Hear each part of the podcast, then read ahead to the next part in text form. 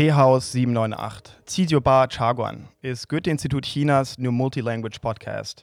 This first episode is recorded in English, but the next one might be in German or Chinese, depending on our guests and hosts. Uh, the idea is to invite people to come have tea with us and talk about interesting things. Uh, we don't really have an idea what we're doing, but uh, here we are. Same. In, in, our, in our little makeshift recording studio here at the Goethe Institute in Beijing 798 Art District. My name is Roman. I'm with the Goethe Institute here in Beijing. Uh, sitting next to me is my colleague Kati. Hi, Good Kati. Morning, good morning. And we're joined by our first guest, Joe Harvey. Hi, Joe. Thanks for being here. Hello, thank you for having me. Yeah, Joseph Harvey, a passionate zero waster and um, minimalist, uh, founded the Bulk House together with his partner Carrie Yu, who unfortunately cannot be with us today. But You're- she is still alive. just in Okay, case good- good- some good people might know. hear that sentence that that she's not with us today. Yeah. Uh, yeah, yeah. Still on the planet. Carrie's still on the planet. Now, yeah, the planet. But before we start talking about the planet and how to save it, I was going to say a, a thing or two about the tea we're having because the idea is to also make this a podcast about tea and tea culture. Um, unfortunately, we, we don't really know what kind of tea we're having today, so we're going to have to skip this. Uh, I would say it's nice tea. it's it's nice tea, definitely. Yeah. So uh, yeah, we were gonna have to skip this and talk, start talking about less nice things uh, right away, um, which is uh, waste and waste production. So um, as I said earlier, um, I, I read the other day that Germans have been producing more and more waste, and I realized how naive I, I had been. I had this idea that. Um, well, G- Germans have this, you know, this environmental awareness, and uh, now I know that, uh, you know, we've been producing more and more waste. I think it was 18.7 million tons in 2017. That's three percent up from the previous year. So I'm thinking, you know, if Germany, a developed country, is producing more and more waste, you know, uh, developing countries like China and other developing countries, they will be catching up. They will be producing more and more waste for decades to come. So aren't we doomed, Joe? Um, let's hope not. uh, we're doomed if we don't do anything about it, if we don't start acting now. Uh, there's a lot of people doing a lot of talking, and um, there's also uh, a lot of people pretending to be doing things in the right direction, um, but are actually pulling the wool over a lot of people's eyes, and that's going to make things even worse. Um, some people who perhaps were worrying about the environment are seeing these new technologies or new companies come forward and they're hearing about sustainable fashion, for example, and they're like, oh, everything's going to be okay again. Sustainable fashion's on the rise. Um, there's more recycling systems in place, and um, veganism is growing as well. So everything's going to be okay. Um, but uh, the problem is much deeper and much bigger than that. And we should never be thinking that someone else is going to uh, solve the problem. There's the famous quote, uh, which I'm probably going to mess up now, but it's something like um, The biggest threat to humankind is the belief that someone else will save us. Um, and so we everyone needs to be doing something. Um, the reason why that uh, the reason why we would still be doomed um, with all of these uh, new environmental things growing is because the population is growing so fast, and at the same time we're hitting new levels of consumerism uh, we've never seen before. Uh, with Singles Day just two weeks ago now, Mm-hmm. uh, I don't know if you saw the the total number that was done uh, half a trillion US dollars in 24 hours. Wow. 580 billion USD with just one e commerce uh, element, Tmall, doing 38 billion US dollars. So that's just one of the many, many different platforms that are putting out this. Yeah, so maybe just for our listeners who are not familiar with uh, Double Eleven uh, Shangshi, it's uh, uh, uh, kind of like Black Friday in the in the states. Uh, just a huge uh, e-commerce event. Uh, yeah, on November 11th, and um, yeah, it's just crazy. Yeah. You get all kinds of deals, and uh, people just buy uh, all kinds of stuff they don't really need. Um, for sure. Yeah, and and that's it. So we need more people to to start um, thinking about their lives and think what do they really want. Um, and a big problem, um, which we were mentioning just earlier, is that people are not making time for what matters anymore. And people are working uh, more and more hours, and they're looking at their phone more, more, more and more, uh, or they're sitting in traffic, and they're not spending much time, and perhaps even going to the point of writing down a list. What do I want to do with my life? And very unlikely if they started writing down a list or thinking about it, discussing, it wouldn't say buy five more pairs of shoes this month or this year, Mhm. uh, or buy spend another two thousand dollars on, on clothes this year. It, it wouldn't say any of that. Most of people's buying is impulse, um, and it's buying because perhaps they uh, are not feeling great that week and they want to just go out to the shopping mall and do something to be able to spend their money and do something with their time. And another huge, huge problem, um, and this is something the bulk house might start trying to tackle soon, uh, is the problem with influencers. Influencers and KOLs, so key opinion leaders.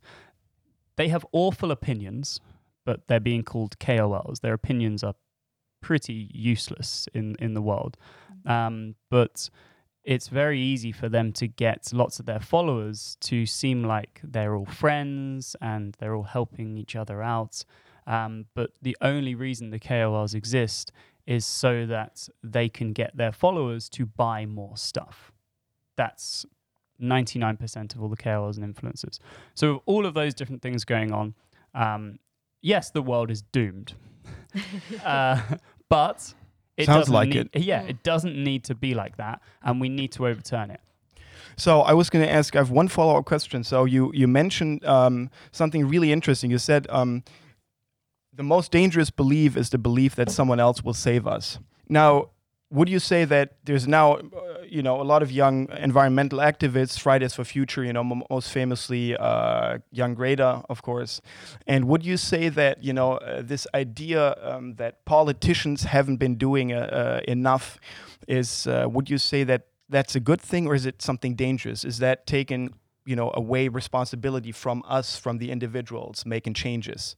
Exactly. Yeah. So, it, um, so that's the thing we we must ensure people aren't thinking.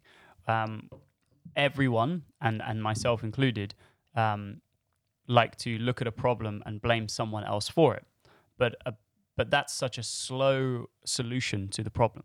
Instead, if you want to solve a problem, we need it coming. We need the solutions coming from all different angles. So we need it coming from the top down. If we're calling the top the politicians, um, but it's the the real top is the the billionaires. So the the corporations are the top. Um, they control everything. Um, and then we need it coming from grassroots as well. We need it coming from individuals in schools and smaller uh, and institutes and in hospitals and embassies and cafes and restaurants and bars and you name it. We need everyone doing uh, a little thing because the the louder message is to consume more and to dispose of it quickly. That's the loudest message. Uh, there's no one saying exactly that. They're packaging it beautifully and neatly and making it like this is how great your life is going to be um, if you do and buy these things. Um, so that's why we need it coming from every every angle. And um, politicians have so many things to do, and um, they they aren't. I mean, h- how many people are looking out at politicians and going, "This guy is a good guy. He knows what he's doing." What like they're not. They're getting abused online, perhaps unfairly sometimes. Um, but they're also most of them are thinking about themselves, and we we need to get rid of people who are mainly thinking about themselves. And um, I uh, I now have kind of new role models in life, which are people like the Minimalists, who are two great podcasters, if you know them in in in America, Mhm. um, and then Bea Johnson, who's the lady that wrote the Zero Waste Home. Um, th- these people are also making money from their from their careers, but their careers is not just about making money. Their career is about how can I help the planet and help people, make people happier, um, make how, have people save money and enjoy their lives better, and at the same time, in order for them to fuel that uh, goal of, of getting this message out there, they make some money on the side uh, to continue doing it. They're not in huge mansion houses with a fleet of Ferraris and everything they could ever desire and flying around the world in, in first class all the time. Um, and we need to, and on that, we need to be telling people what is enough. Well, not telling people, but we need people to discover and question what is enough in life. How much do you actually need? Um, and going back to it, I think pol- politicians aren't putting out that message. I've never heard a politician mention minimalism or zero waste or asked, uh, "Have you asked if your kids are happy? Like, have you asked your your your husband or wife are they happy?" Um, everything is just about um, oh, we need more jobs.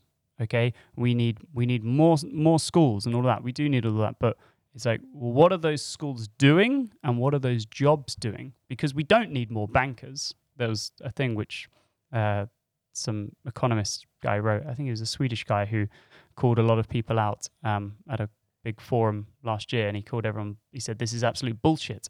He said, "What are we all talking about? There's there's all these uh, billionaires flying into this conference talking about saving the planet. Uh, what we need to do is tax these people." He said, "This is all bullshit." Um, and I lost my train of thought there. What was I saying before? I went on to him. Um, No, but you were talking about um, making individual changes, changing our way of life, and uh, Mhm. making lifestyle choices and that, that, that everyone like has a part in this, Mhm. right? Yeah. Oh, yeah. So, yeah, and the, the point I was going to make is that this guy showed studies um, looking at all the different jobs we have in the world, and he said when uh, the bankers went on strike at, at some point in France, Mhm. uh, nothing happened to society. But in America, one year when all the bin men went on strike, uh, there was absolute chaos. And so we also need to be looking at what jobs we're creating um, and do that. Like, do we need more people in marketing? Probably not. Um, do we need more people starting uh, clothing companies, or even do we need any more people starting sustainable clothing companies? They seem to be everywhere now, and people are just thinking, "Oh, sustainable clothing! I can go out and buy as much sustainable clothing as I like, and I'll be doing my bit for the environment." Which is, we're, we're swearing on this podcast. are we? I think I was, yeah, but I think we're gonna, yeah. I just uh, realized we're we're we might have to bleep this out. Oh, okay, yeah. Okay. So mm, you actually started your own business, right? So Mhm. you founded the Bulk House. What is the Bulk House, and how did you end up in Beijing? End up founding the Bulk House? Okay, so I came to Beijing um, seven years ago, but originally was planning to stay for a couple of months. I had a Mhm. three month tourist visa, and then uh, some friends of mine said, "Why don't you stick around for a little while and get a job?" And I did, and that slowly moved on from six month visas to one year visas, and then I started a small company which I ran for a few years, and then uh, I realized I realized I wanted to change the world in some positive way, but I hadn't quite found what that was, and I knew, and I still know that the one of the best ways to do that is through business. Um, and after landing here and realizing I'm, once I started looking at some of the pollution and the problems that were going on here, I realized I was part of the problem, buying so much stuff. So I stopped doing that. And then my girlfriend, um, who was also into minimalism, she came across the idea of zero waste. And um, once we decluttered our homes, we also started decluttering all the packaging and waste that was coming into our lives. Uh, so we did a little three month challenge of how little waste we could produce. And we did it without any problems whatsoever once we understood zero waste. We just had two small jars of waste, like 500 milliliter jars, uh, for three months. And Crazy, yeah. yeah, well, everyone looks at that as crazy, and it absolutely isn't because that's how everyone used to be. There, ne- there was no before the 1950s. Nine, uh, plastic was not uh, in large scale production, and people used to carry a basket with them to go shopping, and they would put all their fruits and vegetables in there, and all of the things they would have in their kitchen and home were things that were probably passed down to them from from previous generations. And people just reused things, and they fixed things, and they and they lived with what they needed. Um, and so, cutting a long story short, um, after we started living zero waste, we realized we're two people in uh, a city of 22 million people. And we thought we need to get this out to more people. This is a great way to live. We're much happier now that we live like this. Um, and perhaps other people will get on board with this. So, yeah, we started the bulk house creating content, events, giving talks. We had a small range of zero waste products, and then we brought um, Bea Johnson, who's the lady that wrote the zero waste home book. She's like some people say like she founded zero waste, but no one founded zero waste, but she popularized zero waste. She made it huge across the world. She was the person that inspired people through her book to start opening bulk stores and start zero waste blogs and whatever else. And after we brought her over, um, which was three months into the bulk house running full time at that point, uh, the event sold out. Uh, it was meant to only have 100 people, but like 140 people turned up. Um, and we're like, okay, there's a great mix here of foreigners and Chinese. Um, people seem to be into this. So we opened a store about one month later. Um, and then that was mainland China's first zero waste store. And that's what put the bulk house on the map um, of having lots of TV crews and TV stations and podcasts and radio and also different media outlets contacting us to be like, what is all this zero waste thing about? So by opening a store, that's kind of what made it popular. We we had to put something on the ground in Beijing to draw attention to it. Um, but we no longer have the store. Um, that's a, a, long story, but it's a positive story. Um, but uh, we now run everything online, and w- we do all of our packaging completely zero waste.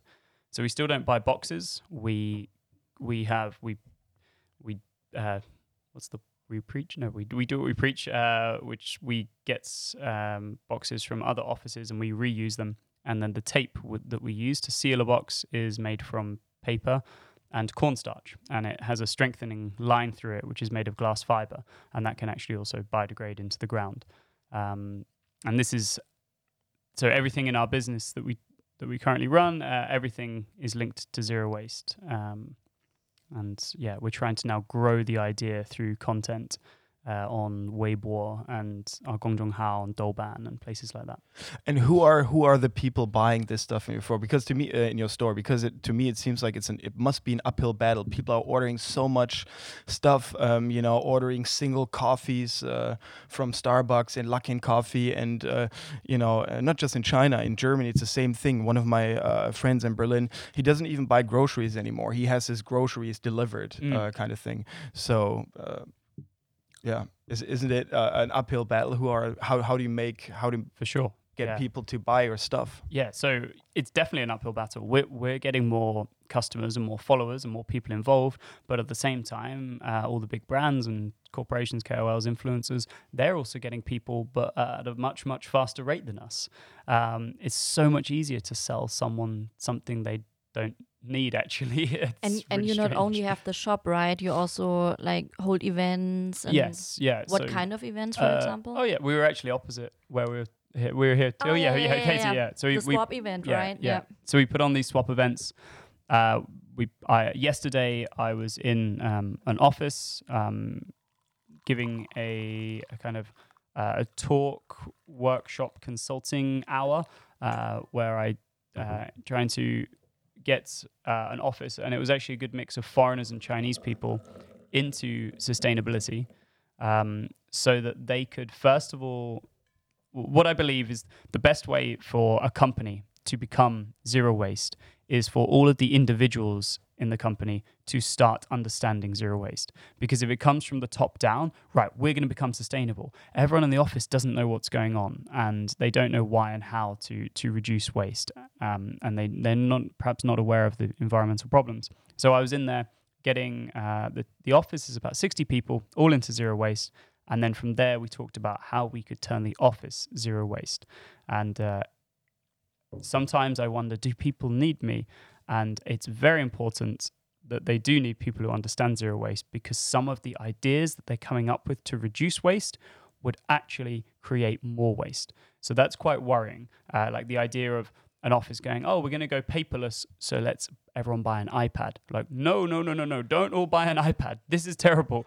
You're going to create, also, you're going to, yeah, everyone's going to go mining in the Congo, um, and we're going to uh, use so much fossil fuels to extract all of that and then we're going to have to fly all of that to um, to Shenzhen, uh, and then we're going to build that into an Apple product, and then that product is going to fly up to Beijing or in maybe in California. They see they they still say Apple say they still put the product together. Oh no, they say design. Sorry, they say designed in California, not assembled. Um, so yeah, that's a terrible idea. But some people might be thinking that's a green idea, and it really isn't because the iPad you might only use it for two years, and then it goes to waste, and so it's a, a really bad idea. So yeah. So you mentioned um, reusing and fixing earlier. Mhm. Um, it's part of the zero waste concept, right? So what is yeah. behind the concept actually? Because I think not everyone might know what zero waste uh, zero waste means. Okay, good. Uh, I'll try to make this very understandable. So we have at one end of the scale uh, complete destruction of the planet. At the other end of the scale, we have the solution, which is zero waste.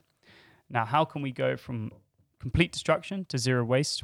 We need um, a very simple solution to a very complicated problem. And so we use a 6R principle for people to understand zero waste. And it is refuse, reduce, reuse, repair, recycle, and rot. And I can talk you briefly through those six. Yeah. Okay. so the first one's very easy it's refuse what you do not need. You don't need a plastic straw, ask the waitress or waiter not to give you one. And even better, the cafe or restaurant could just get rid of plastic straws. Same with plastic bags and plastic bottles, and the idea of refusing a throwaway society as well. So refuse what you do not need. Reduce, reduce what you do need. Every home needs things, um, but we're looking at it from two different ways. How many different things do you need in your home? And of each item, each category, how many of that category do you need? So you might need shoes and bedding and towels and curtains and furniture and, and electronics and kitchenware. But how many different things? Do you need five wooden spoons or would one be enough? Um, and so this is reduce what you do need. And we also talk about this. Let's forget, a, in a way, for so many people, because most people don't actually care about the environment. We need to realize this. And we can't, if we keep pretending that they do, we're not going to solve the problem. So zero waste is trying to tell people to think about themselves, actually, quite selfishly, and think, well, if you reduce the amount of things you need, you're, you will live happier. You'll be able to clean your apartment much more easily. You'll be able to find things more easily. You will save money. And with all of this free time, you can now, you yourself can now live a better life. And so that, that's the angle we want to do. And reduce is the minimalism part of zero waste. The next one is reuse. And this is to get rid of all single use items on the planet, not just single use plastic, because people are now thinking, um, and this is where I, I hope I can help people with consulting, is that they're thinking they're being green by just switching a plastic straw to a paper straw. Uh, n- neither item that small is going to get recycled. And um, a plastic straw, although it might end up in landfill, um, and is made from fossil fuels. A paper straw is also going to end up in landfill or an incinerator. And if it does end up in landfill, uh, it's going to be releasing methane. And with 7 billion people, perhaps, let's say, using one straw each a day or two straws, depending on how often you're buying a takeout drink, um, that means that we're going to be chopping down a lot of trees to be able to produce those paper straws. Um, so instead of uh, having single use, we need reusable. It should be, and I, I know I'm mentioning the straw. The straw is such a tiny point of this, but the reason I mentioned the straw is like, if we can't deal with the straw, what the hell can we deal with, right? If if we can't get over this little thing, so it needs to be no straw or reusable, and everything needs to be reusable. Let's not move to like bamboo plates and paper plates and all of this. Move to a reusable plate. Okay, all of these events they're being done in nice hotels and and, and you're seeing single-use things. It's just ridiculous. So, reuse. Third R, reuse. Repair. We need to repair stuff. And again, think selfishly. Um, you, if you need a new, if your laptop's broken, don't go out and buy a new one. Get it fixed. You save yourself so much money, and you can use that saved money to do something more interesting with your life. And the same with shoes and clothing and everything like that. So we actually need a whole new industry to kick off again. Repair the repair industry's gone all throughout the world, and people are like, "Oh, with with zero waste, you're going to damage the economy." That's absolute rubbish. We're actually comp- with the amount of destruction we're causing to the planet, we're having to spend so much money now to to solve the problems, when instead we should be putting that money into uh, people creating uh, more entertainment and more things for people to do instead of more things for people to buy. So that's res- repair. But the thing is, uh, you know, I think the repair industry is gone because stuff just isn't repairable anymore. You mentioned the iPad. Yeah. If you look at the iPad or the the new uh, you know new smartphones and stuff, it's all glued together. You can't repair the stuff Mm. anymore. So I think we need to start sending emails to companies and uh, you know ask them to start uh, producing repairable stuff again. Yes. Yeah. Uh, I actually predicted this and said this to my parents about five years ago. Uh, I said, I can tell you now the laws are going to start to change. And then uh, I was speaking to my mum a few months ago and she said, uh, she said, oh, that thing you mentioned a few years back, uh, I heard on the, the news we're going to start changing the laws in England, um, which you now can't, they're going to change so that you can't produce products unless you ensure that um, they can be taken apart and re- repaired. And also, you can't, they're going to change the law so you can't discontinue an item without ensuring the parts are left for sale on the website, which is very good. That's going to change things. So, washing machines, so many people are like, oh, just throw it out and buy a new one because we no longer have the parts for that. But hopefully, they're going to change all the laws so that you have to keep the parts so they're available. But in regards to iPhone, Apple, um, go. You can go to um, there's a guy called Kyle Wiens, an amazing guy. iFixit.com. iFixit.com. It's this like it's kind of like um, a Wikipedia style website where people add their solutions to be able to fix almost every Apple product on the planet. No, sorry, every Apple uh, planet, uh, every, I can't speak. Every Apple planet on the every Apple product on the planet.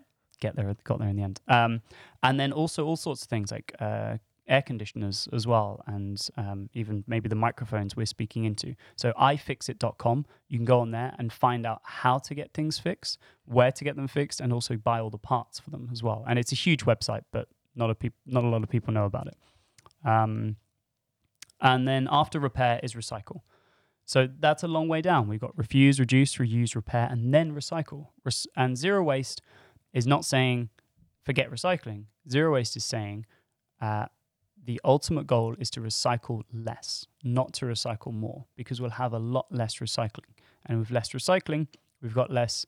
Uh, We've got less lorries removing all these resources around cities into different recycling plants around the world, um, and we've got different. We don't need as much machinery and energy to to be recycling this stuff. Instead, you've got your one cup, and you've got it for life. Um, you mentioned um, replacing items or switching items. Um, people might think that it could be expensive to become a zero waster or that it takes a lot of time. What do you think about it? So, uh, yeah, there's so many different ways we can talk about how that's not true. So let's try something simple. Um, if you are someone that orders coffee every day and you go out to Starbucks or Luckin Coffee, um, then let's say an Americano is 25 renminbi. I'm not sure the exact price. If you bring your own cup, um, you save, I think, three renminbi. So um, you could buy yourself a reusable bottle, a good one, for probably 100 to 200 renminbi, a very good one that will last you decades. Okay. Um, in your first month, if you really are ordering a coffee every day, well, three renminbi times 30, that's 90 renminbi. You've now saved yourself. You've almost paid off the price of your reusable cup.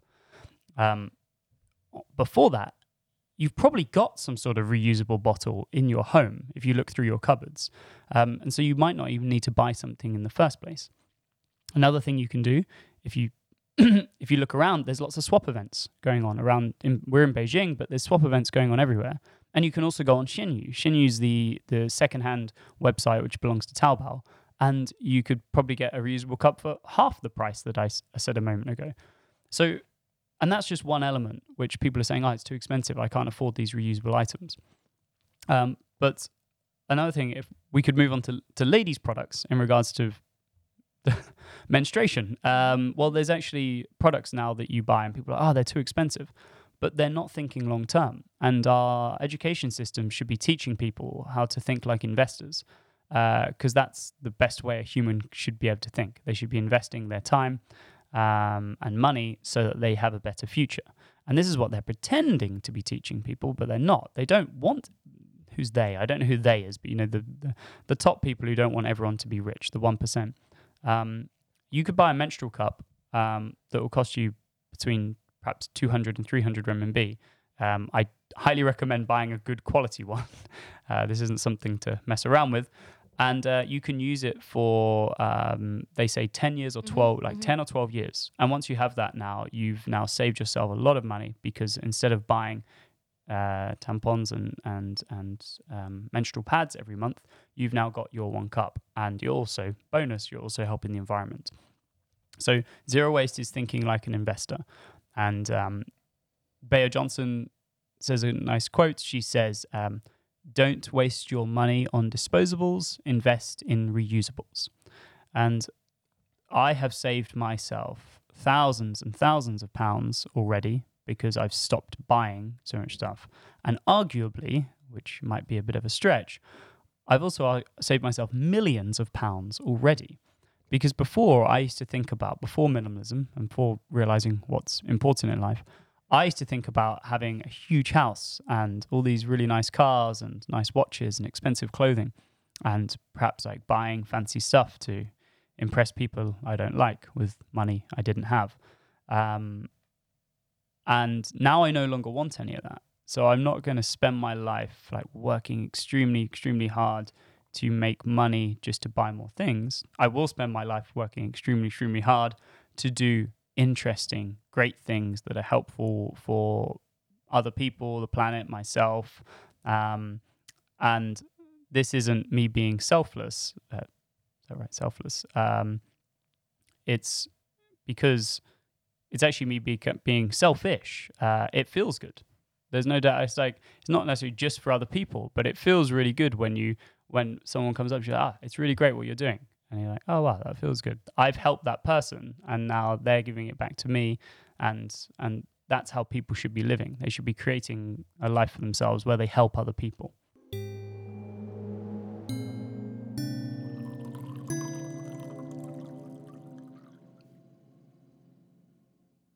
Now, I think, uh, Kati, you made an, uh, an important point there. To me, it seems like a lot of people just don't have access to the, the, the educational resources uh, or have the financial resources to live, you know, zero waste or more environmentally sustainable lifestyles. Uh, you know, and if you think about it, it's kind of crazy. The people who have the resources, you know, educationally and financially, are the ones, you know, middle class, are the ones uh, uh, screwing the planet. Mm. Yeah, and the ones who don't have the resources, they're not the ones buying, ordering the coffees. You know. So yeah. do you think, Joe, is it time for another revolution? You know, this time not the not the proletariat against the bourgeoisie, but this time the ones you know who don't have the means to save the planet, um, but maybe want to against those who have the means but just refuse to do so. Uh, that would be quite nice as long as no one got hurt. Uh, but yeah, I think it's going to be very difficult for them to do to to do anything like that now. Um, the rich, the one percent, whatever we're calling them, probably the zero point zero zero one percent. Uh, they're just far too powerful now, and they control all the data. They control all the contents. We've got ten huge companies that basically control the world. Um, they are Google, Amazon, um, Facebook, Tencent, Alibaba, uh, probably Johnson and Johnson, P and G, and then a couple of the big, huge drink companies and um, some of the big car companies. Um, and then, of course, we've also got the energy companies behind that. So we've got the people who pr- produce our food, produce uh, the things we drink, uh, how we travel, um, and then how we consume content as well. And then from that, of how we consume content, is then controlling all of our thoughts and our actions and uh, confusing the hell out of us. That's what it's doing most. Um, I I can see a maybe not a revolution, but I can see things uh, will change um, in the next five to ten years. Uh, I've seen the trends of uh, the number of people getting into zero waste and minimalism, um, and I think through um, I, this is where I could see the biggest change happen is if we aren't just for things, we also need to be against things. And I've heard some people, and I'm sorry to those people, but I think it's kind of cowardly when people are like, "Oh, we can't ever be against something." You have to just be for, be really, really for, and that's how you'll win. Um, but I, I think that's people worrying they're going to have things said against them of like, oh, you can't, you can't say that that's not good just because this person wants to sell makeup on the internet and and sell uh, six million lipsticks as some guy just did in China. Did you see this? A guy leading up to 1111 sold 100 million renminbi. Yeah, I'm getting my. uh, These are the correct numbers. 100 million renminbi's worth of lipstick in six minutes. He sold 100 million renminbi of lipstick in six minutes. Um, everyone laughed about it and going, "Oh, it's so funny!" And he's wearing lipstick, and look, and he's and he's there again. He's like, "Bye, bye, bye!" Like, so we need people to stand up against that, um, and that's where I can see a, a revolution hopefully coming once people start standing up, and when they see something bad, they say it immediately. We need people to be kind of told they're acting idiotically right at the moment that they're acting idiotically. Um, there is also help in talking to people nicely about it, but there needs to be a bit of both going on. There needs to be when I see people littering around Beijing, um, there needs to be if when I see it, there's there's like hundred people standing around not saying a thing. If ten of those people all just went, "What the hell are you doing? Pick up that litter and put it in the bin," that guy's gonna go, "Whoa, that's embarrassing."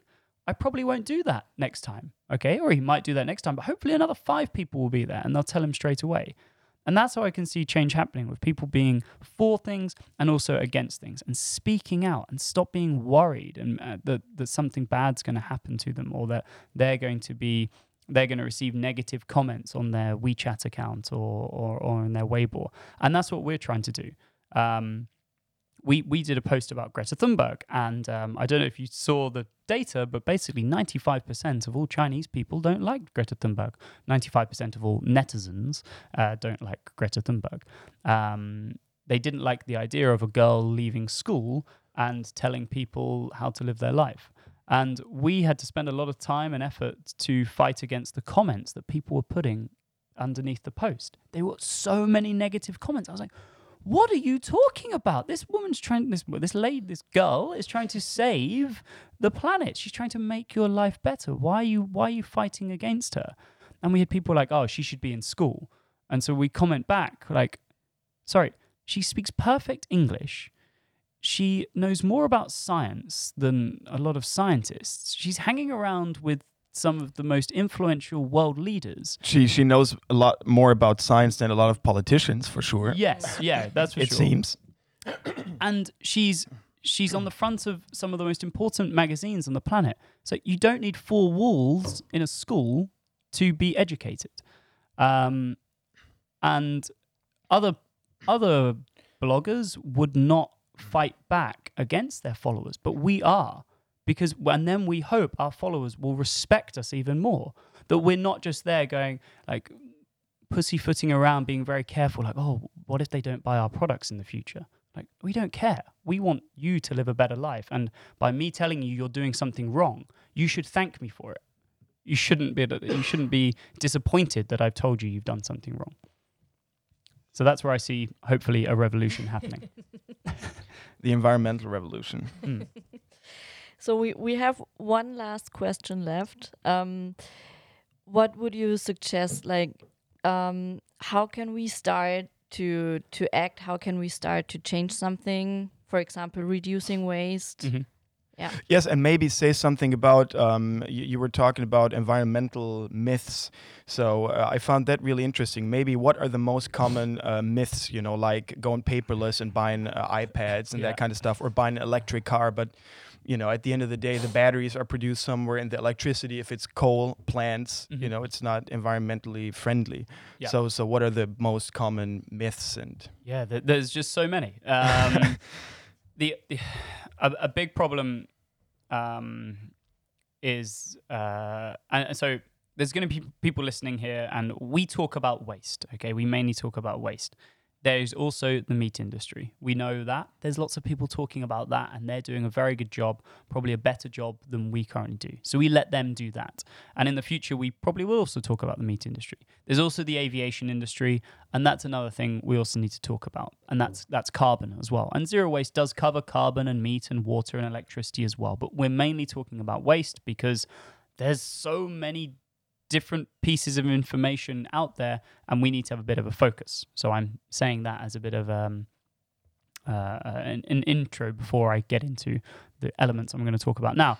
Which uh, okay, so sorry. Um, one would be then the sustainable fashion industry. Um, biggest myth is in the title. There is no such thing as sustainable fashion. Fashion can't be fashionable. Uh, sorry, fashion can't be sustainable. fashion also can't be fashionable. Uh, um, we could perhaps call it sustainable clothing, but fashion means that you're having to follow a trend.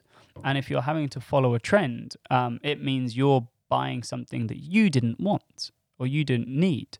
You've been told through brilliant marketing and through influencers that you're now um, not going to be as accepted in life uh, by your friends and family and other people around you. And so you now need to buy this item and uh, you, you'll have a better life. Um, also, why it's not. Uh, why it's not sustainable fashion is that the people that are buying these clothing, they're also very wealthy people. Okay, if you've been on some of these sustainable fashion websites, I, I almost fall off my chair when I see the prices. Uh, Super expensive. Yeah, like yeah, yeah get this this scarf that was um, knitted by a lady in s- somewhere in Africa, and then but it was grown uh, sustainably in Australia, and we'll show you uh, all the the money we're making and we'll divide all that and people think that's good now okay and that, that perhaps is good to a certain point but it's still 300 pounds for that scarf and you've probably already got a scarf. So if you actually want to be sustainable and you can afford that amount of money, then um, give either give some money to some sort of sustainable organization that's doing something to maybe grab more carbon from the air and go to a charity shop or ask a friend do they have some clothes or look in your own wardrobe because you've probably got enough scarves already I see very few people buying sustainable clothing that they need. And that's what that's how we're going to solve the problems in the world. It's need, need, need, need. Do you need this? That's the question everyone needs to be asked. And if you do not need that item, you have not been sustainable. You have been wasteful. 100%, no one will beat me with this argument. You have been wasteful if you buy something you do not need. So that's the biggest myth. I don't see sustainable. Uh, there's there's enough there's enough clothes on the planet right now to cover everyone's bodies for everyone who's ever lived to have enough uh, different outfits for, for probably every day of the month. Um, clothes are everywhere, and I know because we just did a swap event, which Cassie came along to, and the amount of people are bringing two or three IKEA bags each to these events, and we're trying to redistribute this clothing. And it's not as if they're bringing two or three IKEA bags and they now have a very minimalist wardrobe. They probably still have an absolute packed wardrobe and packed uh, drawers and probably a second packed, ward- packed wardrobe. And this is also coming from expats like myself uh, who have moved to China. And they've moved to China and somehow packed out another wardrobe, and perhaps their wardrobe back in their home country is also packed out. Um, so that's the first myth that um, most of most sustainable clothing um, is not sustainable um, because people are buying things that they don't actually need. Uh, if you don't have any t-shirts and you don't have a pair of shoes and you don't have a pair of jeans, and then you buy sustainably, then it is sustainable. But um, otherwise, it's not. Uh, what else isn't sustainable? What what have you seen? What have you looked around thinking whether something is sustainable or not? Well, one one of the things you mentioned, I mean, this idea of going paperless and buying uh, computers and iPads, Mhm. which are not repairable, you Yeah. know, um, uh, and electric cars. I mean, there's this idea that hybrid or electric cars are sustainable, but I don't know if it's still the case now. But I remember when the technology was emerging, uh, especially the batteries. Mm. The production of the batteries uh, is not sustainable, and then of course the energy has says the electricity has to be produced. If it's all coal plants, as I said, you know, Yeah. or say I think in China it's seventy percent coal plants. Uh, in Germany, it's lots of coal plants. Um, uh, so, so if it's coal plants making the energy, it's not sustainable. Yeah. So right now, perhaps it's not. So uh, I am for ideas that are currently not sustainable but could be turned sustainable. So if we can have electric cars uh, where the battery technology is getting better and better, that it's um, more sustainable to create and the battery can last longer whilst also be able to be repaired or recycled.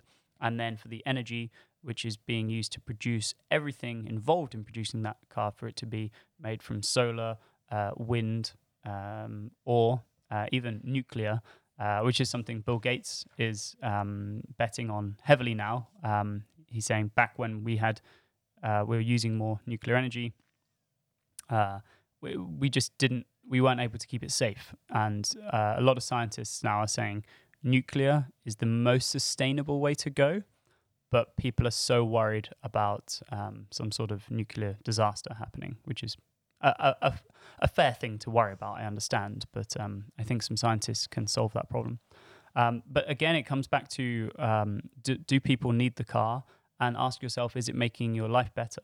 Um, in we've got a huge problem in China because of the Mianzi and people worrying about what other people are going to think about them. Some people there's a there's a vast majority of the wealthy population here in Beijing who would not be seen dead on the subway um, and this is ridiculous. Or on a or on a shared bike or an e-bike, uh, or even in like a normal taxi.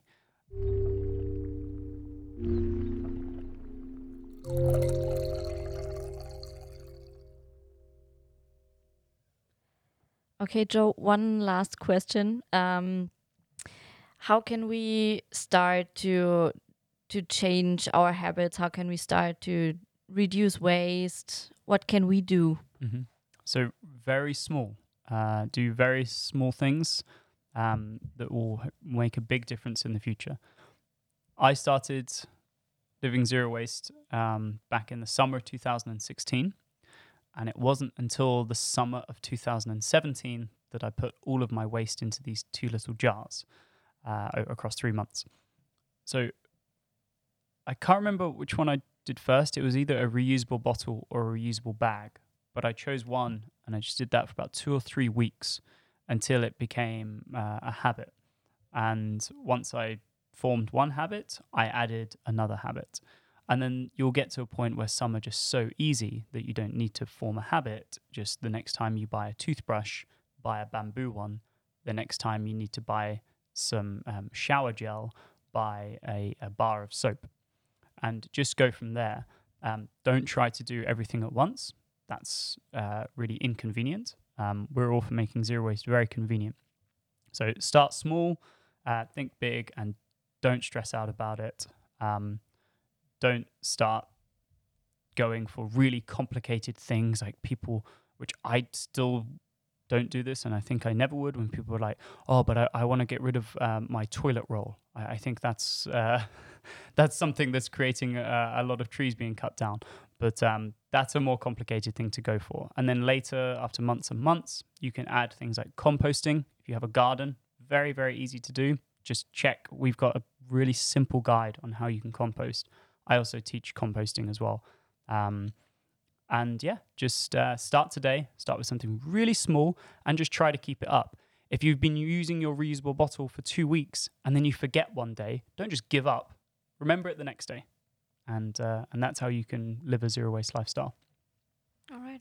Thank you very much. Thank you. Thank you, Joe. Thanks for uh, letting us in on the zero waste concepts, on more sustainable lifestyle choices. Um, if you listeners want to know more about the Bulk House, um, about your upcoming events like the clothes swapping event you mentioned earlier, you can check out your website and your WeChat account, I assume. Uh, yes. Uh, so yeah, we have two places. Uh, the WeChat account is the bulk house underscore China, and the website is thebulkhouse.com. Uh, the website is not as active um, as the WeChat account. The WeChat account has English and Chinese almost every day, so that's the best place to go to. Thanks, Joe. Thank you, Kati, for moderating this. Thank you, Roman. Thanks for listening.